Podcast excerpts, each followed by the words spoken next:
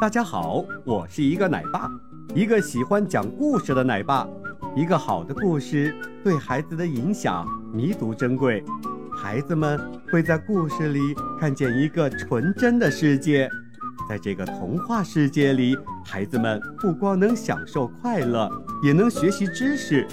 愿每一个孩子都能够尽情地享受美好的童年时光。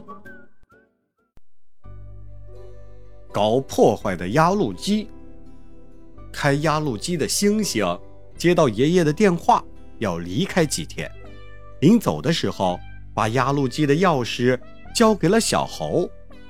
这小猴啊，爬上压路机的驾驶台，东看看，西瞧瞧，忍不住。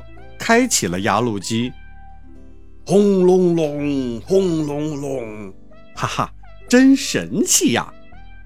哎呀，不好了，压路机压坏了小白兔漂亮的蘑菇房子。小猴赶紧扭转方向盘，可是，一不小心又压坏了小狗的青菜地了。这一下可闯祸了，小猴。赶快从压路机上跳了下来。一会儿啊，小白兔、小狗都跑过来问：“小猴，你知道是谁干的吗？”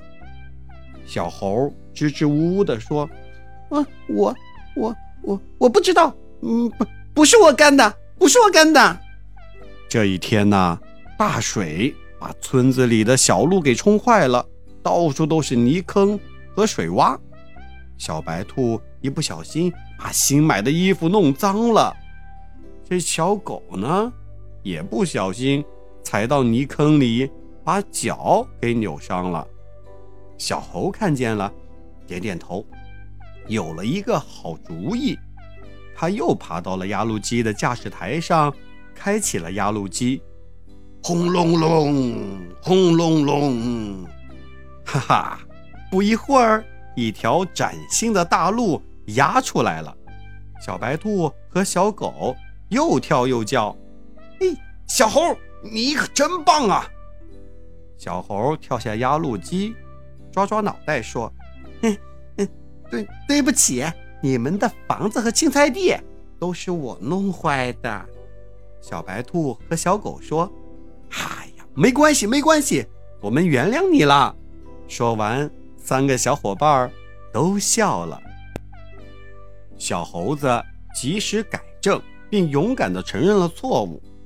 小朋友们，做错事的时候呢，只要能够及时的认识到自己的错误，并且勇于改正错误，那就是一个好孩子哦。好的，今天的故事就讲到这里。小朋友们，在这个故事里，你学到了什么呢？记得和爸爸妈妈去分享哦。我们下期再见。